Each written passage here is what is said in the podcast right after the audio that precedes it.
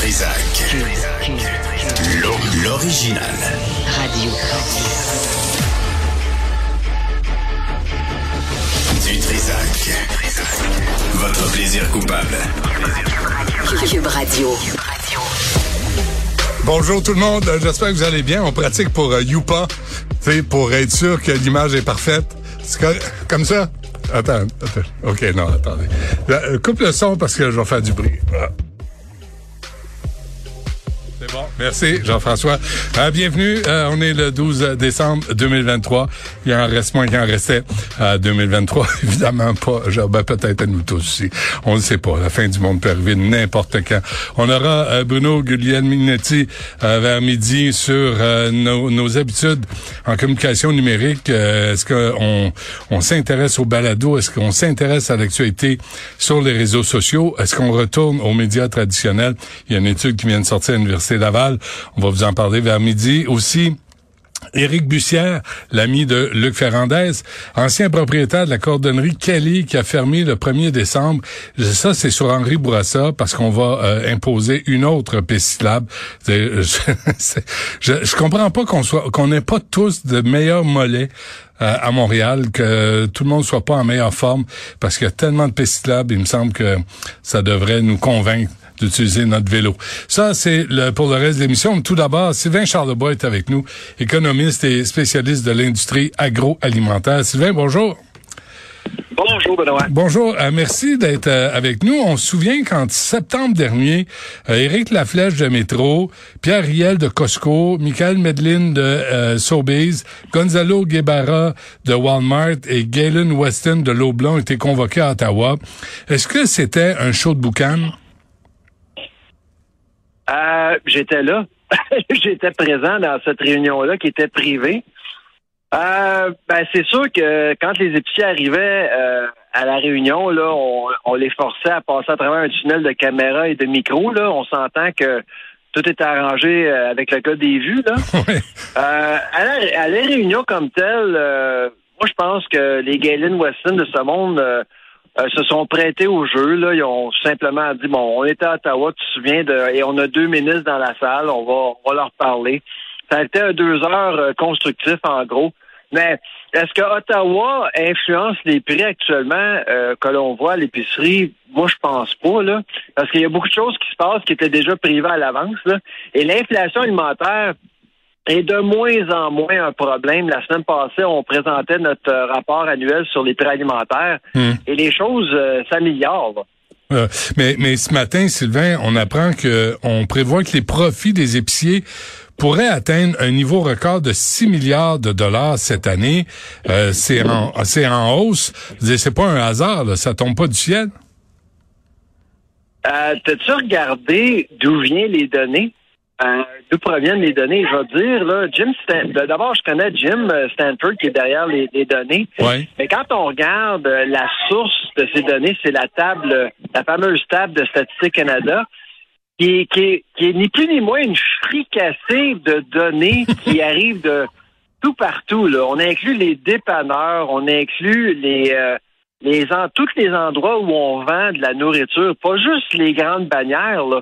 Alors, euh, ce qui a été dit hier, ce qui est rapporté dans le Journal de Montréal le matin, à mon avis, est un peu euh, maladroit parce qu'on n'indique pas clairement qu'est-ce qui se passe. On va pas à la source euh, des, des performances financières des bannières. On, on consulte pas les états financiers des bannières. On va à Statistique Canada où c'est un, un véritable pêle-mêle de données. Là.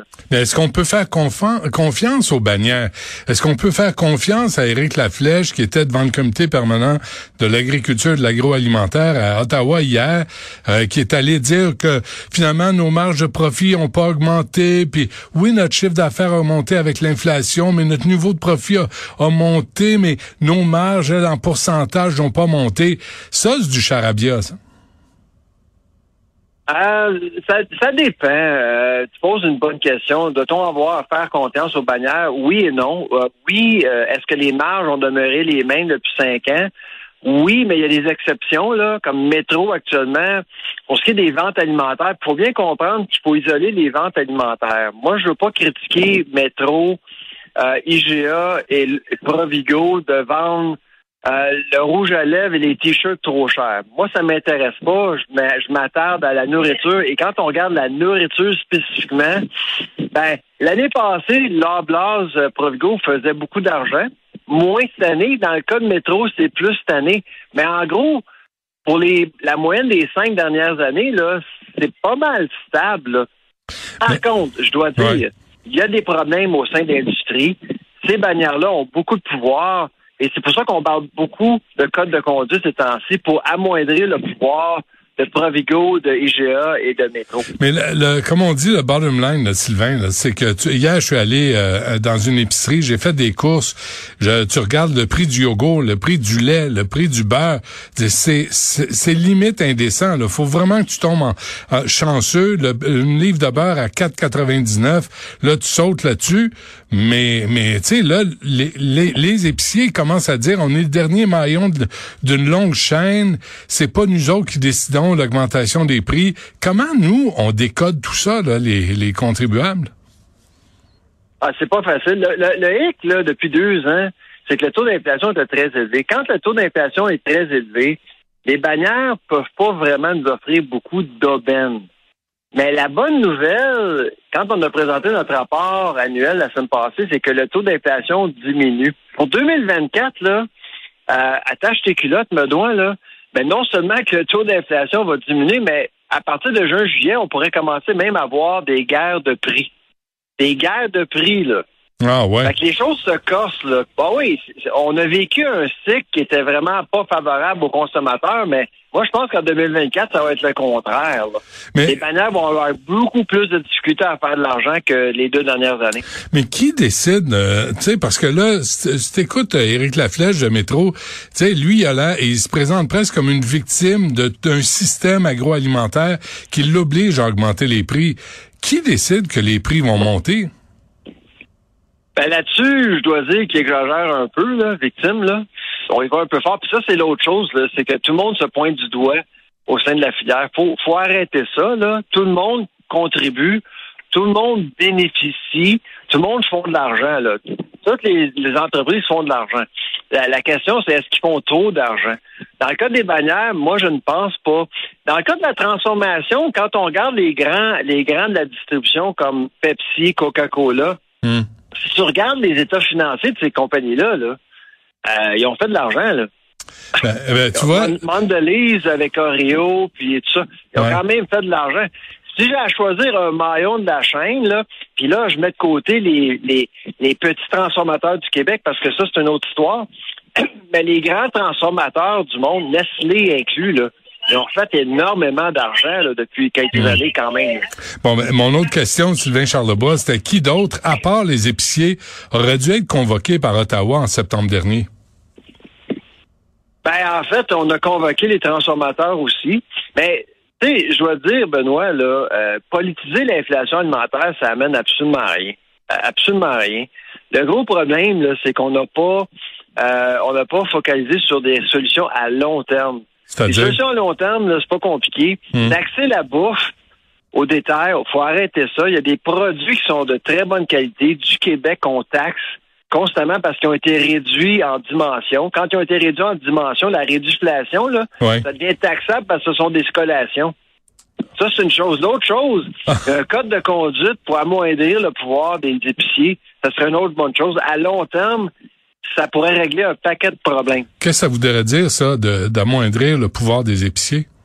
Ben, c'est qu'actuellement, là, euh, ce que les gens savent pas, c'est que les bannières imposent des frais supplémentaires aux transformateurs et en retour, les transformateurs augmentent le prix pour, en fait, contrer les effets des, des, euh, des, frais supplémentaires. Alors, il y a, y a un jeu de, du chat et de la souris, souris en haut de la chaîne qui nous, est, qui nous affecte comme consommateurs. C'est pour ça que des fois, les prix augmentent sans comprendre.